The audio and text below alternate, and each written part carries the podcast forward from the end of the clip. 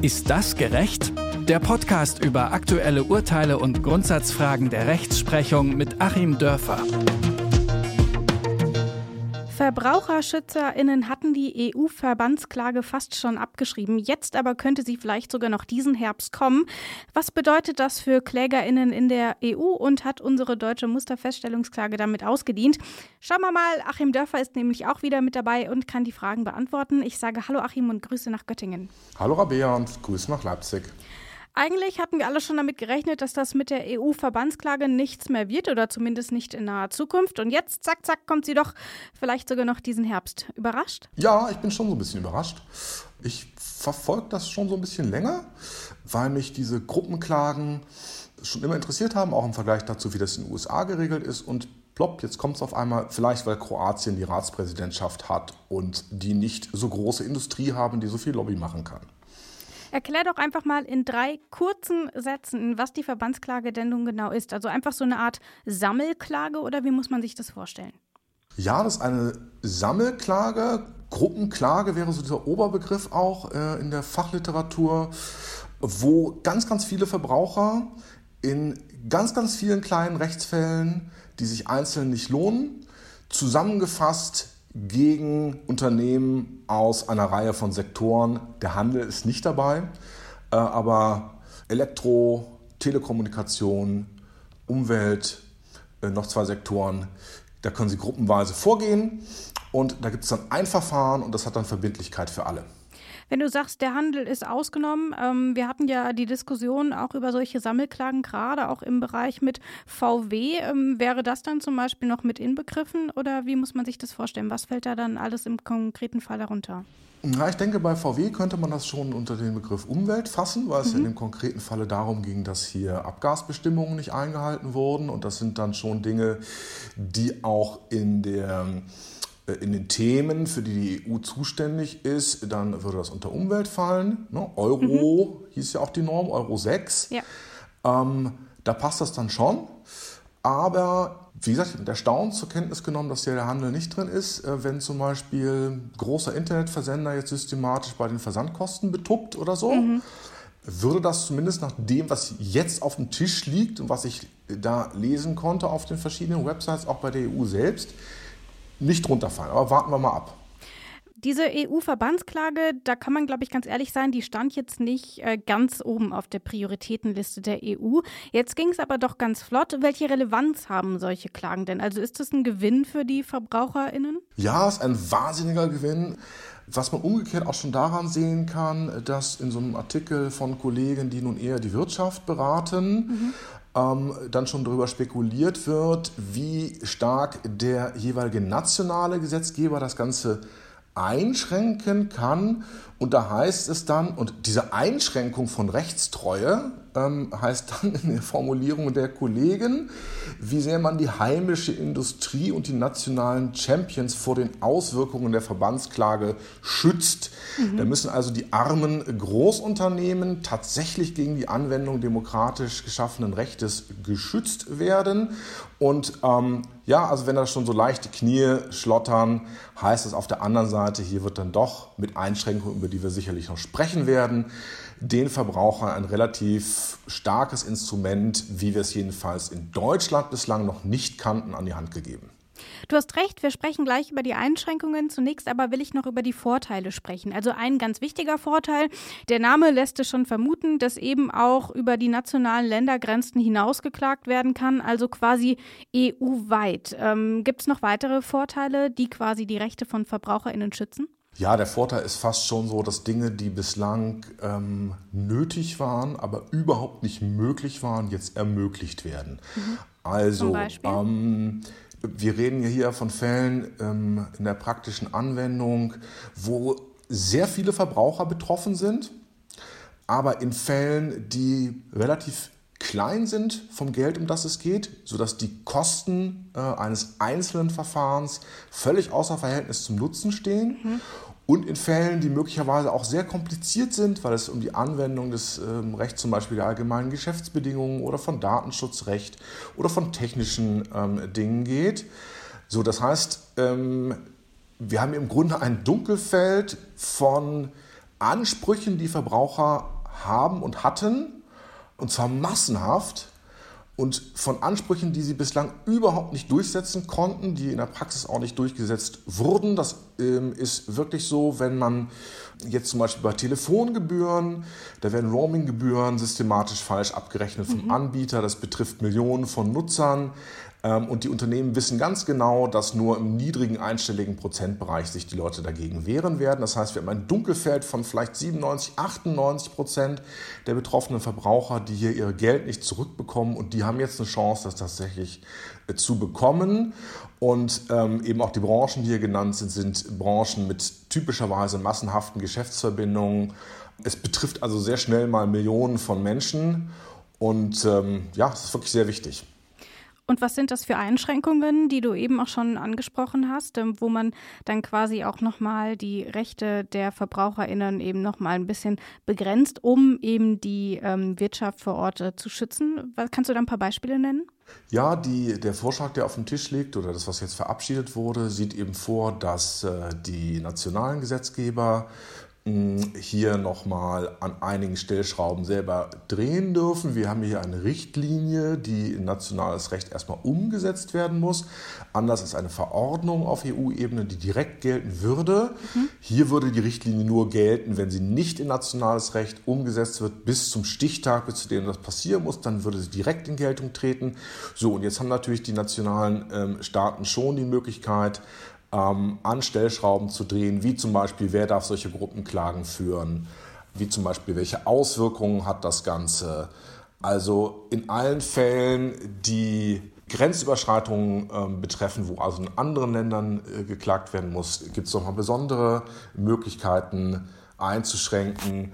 Wir haben hier in der Richtlinie selber ähm, die Einschränkung darauf, dass nur ganz bestimmte Anbieter diese Gruppenklagen führen dürfen. Das ist zwar eine Erweiterung gegenüber dem, was wir bisher in Deutschland aus der Musterfeststellungsklage mhm. kennen. Ähm, also dieser Begriff der Anbieter ist deutlich weiter gefasst. Das darf jetzt nicht nur der ADAC oder so sein wie früher oder so große äh, Verbraucherschutzverbände, ähm, sondern hier können sich durchaus auch kleinere Anbieter oder Anwaltskanzleien positionieren. Mhm. Dann gibt es aber die Möglichkeit, im nationalen Recht vorzusehen, dass die dann gemeinnützig sein müssen. Das ist natürlich das eine sehr starke. Ja auf Anwaltskanzleien eher selten zu. Ist bei Anwaltskanzleien eher selten. Die müssen also einen Verein gründen. Das hatten wir früher auch schon mal. Da gibt es diesen ähm, Aktionärschutzverein und so, den kennt vielleicht ähm, der eine oder die andere. So, da muss man einen Verein gründen, so ist aber gemeinnützig, das heißt, es unterliegt Restriktionen zur Gewinnausschüttung.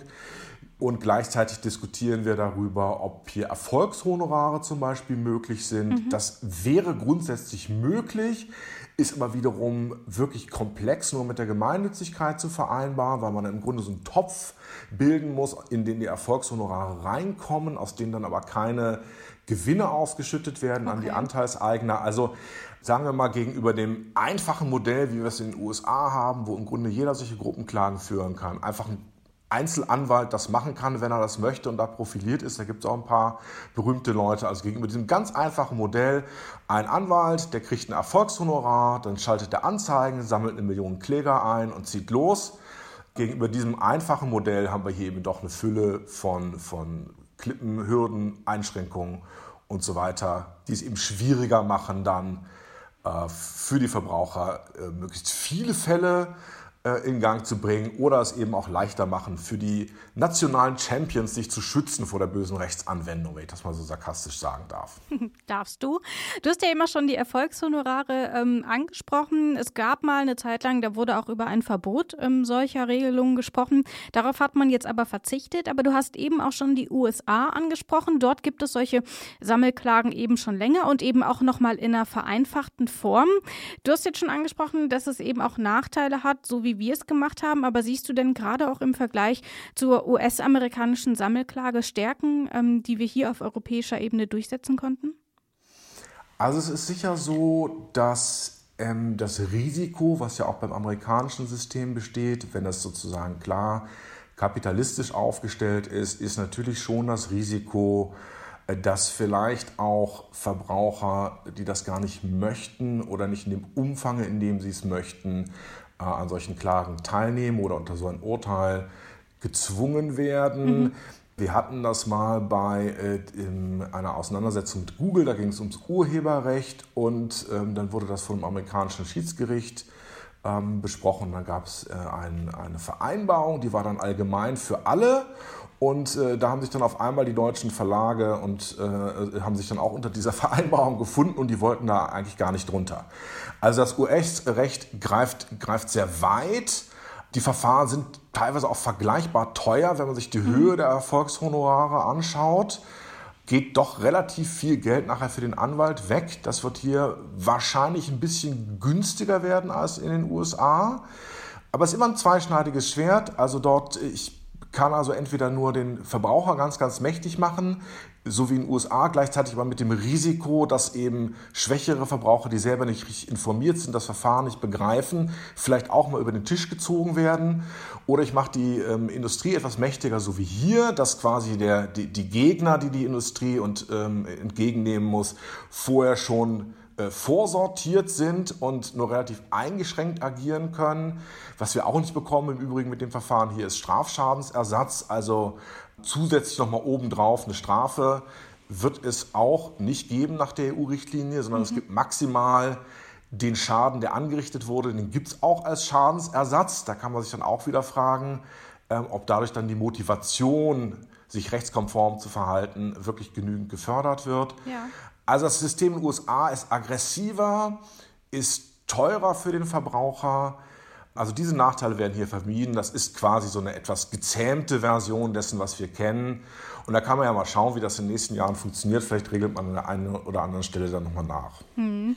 Wir gucken jetzt aber mal nicht in die USA, sondern schauen uns einfach mal die deutsche Musterfeststellungsklage an. Die ist eigentlich auch noch relativ jung. Äh, die gibt es noch keine zwei Jahre. Ist das jetzt so ein bisschen same, same, nur auf europäischer Ebene, diese Verbandsklage? Oder wo sind dort nochmal Unterschiede? Also die Verbandsklage geht äh, weiter. Mhm. Und die wird im Prinzip dann die Musterfeststellungsklage auf, auffressen. Weil ähm, die, wenn man sich das mengenlehrenmäßig vorstellt, ist eigentlich die Musterfeststellungsklage, so wie wir sie kennen, eine Teilmenge mhm. dessen, was jetzt aus Brüssel kommt weil die Musterfeststellungsklage nur bei einem Teil der Branchen äh, bisher möglich war, um die okay. es hier geht, weil wir stärkere Einschränkungen hatten äh, hinsichtlich der Akteure, mhm. die tätig werden dürfen in solchen Verfahren und weil, wir, wie der Name schon sagt, äh, bei der Musterfeststellungsklage ging es nur um Feststellung. Ähm, so, ich hatte also das Problem, wenn ich jetzt hier klage in einer Gruppenklage äh, im, in Form der Musterfeststellungsklage, dann kriege ich die Feststellung, dass VW mich mit dem Dieselmotor betuppt hat. Ich kriege aber noch keinen Cent Geld. Ich muss dann mit dieser Feststellung zum nächsten Gericht laufen mhm. und auf Schadensersatz klagen. So, und das wird jetzt in einem Aufwasch möglich sein, weil wir nämlich jetzt endlich mal eine Gruppenklage hier auf Schadensersatz bekommen von der europäischen Ebene. Und da darf ich dann auch sagen, nachdem ich das tatsächlich auch mal buchmäßig verarbeitet hatte 2016 und es quasi da auf dem Schirm hatte, diese Vordiskussion zur Musterfeststellungsklage in Deutschland, da ist die Strategie der Bundesregierung, ja, ich sage es wieder sarkastisch, die nationalen Champions vor der Rechtsanwendung zu schützen. So, diese Strategie ist jetzt ins Wasser gefallen. Ähm, die Musterfeststellungsklage war ein ganz enttäuschendes, kleines Ding, was überhaupt mhm. nicht ausgereicht hat vorne und hinten. So, und jetzt kommt Brüssel und sagt, nee, so funktioniert es nicht. Und wir kriegen jetzt ein Stück echten Verbraucherschutz, der im Übrigen der Industrie auch nicht schadet, denn diejenigen, die dann da verklagt werden, die Unternehmen, sagen ja selber, dass sie sich compliant verhalten, also rechtstreu. Man verlangt also nichts anderes von ihnen als das, was sie selber von sich verlangen. Und ähm, wir kennen es aus Untersuchungen zum Beispiel zu Japan. Also je mehr Möglichkeiten es für Verbraucher gibt, auch der Qualität hinterherzugehen, desto höher auch die Qualität der Produkte. Also ähm, man sollte vielleicht auch die Chancen auf Unternehmensseite sehen, die sich auch aus diesem äh, Instrument hier ergeben. Nun habe ich gesagt, diese Richtlinie soll schon, ähm, vielleicht sogar schon im Herbst kommen. Es ging jetzt alles doch schneller, als man das ursprünglich gedacht hatte. Nun ist es ja aber auch so, formal muss der Rat noch zustimmen. Und dann haben die Länder auch wieder 24 Monate Zeit, diese Richtlinie eben zu implementieren ins nationale Recht. Und dann gibt es auch noch mal sechs Monate, bis das nationale Recht dann tatsächlich in Kraft treten muss. Was erwartest du denn? Wird dieser Rahmen hier wahrscheinlich voll ausgeschöpft oder können wir schon eher mit ähm, der EU-Verbandsklage europaweit und eben insbesondere auch in Deutschland rechnen? Ich glaube, dass das ganz schön lange dauern wird und mhm. ich glaube, dass wir sehr, sehr intensive Diskussionen bekommen werden, weil, ähm, wie gesagt, wir jetzt ein echtes Upgrade kriegen und wir kriegen im Grunde nehme ich an, wir werden spiegelbildlich große Teile der Diskussion bekommen, die uns ja so eine abgespeckte Version wie die Musterfeststellungsklage überhaupt erst beschert haben. Ich hoffe, hier wird genügend Druck auch zum Beispiel von Seiten der Medien, zu denen wir ja auch gehören, auf die Bundesregierung ausgeübt, hier nicht so eine äh, Wischiwaschi-Lösung zu bieten. Ich mache mir da so ein bisschen Sorgen, auch wenn ich mir Beispiel den Cum-Ex-Skandal und solche Dinge angucke, dass da hinter verschlossenen Türen ähm, vielleicht doch noch so ein paar Kommas an der einen oder anderen Stelle gesetzt werden, die dann ähm, nur eine sehr eingeschränkte Anwendung erlauben. Dann wird es wieder die üblichen Diskussionen geben, Menschen, die vor amerikanischen Verhältnissen warnen. Mhm. Äh, das Argument werden wir sicherlich auch hören.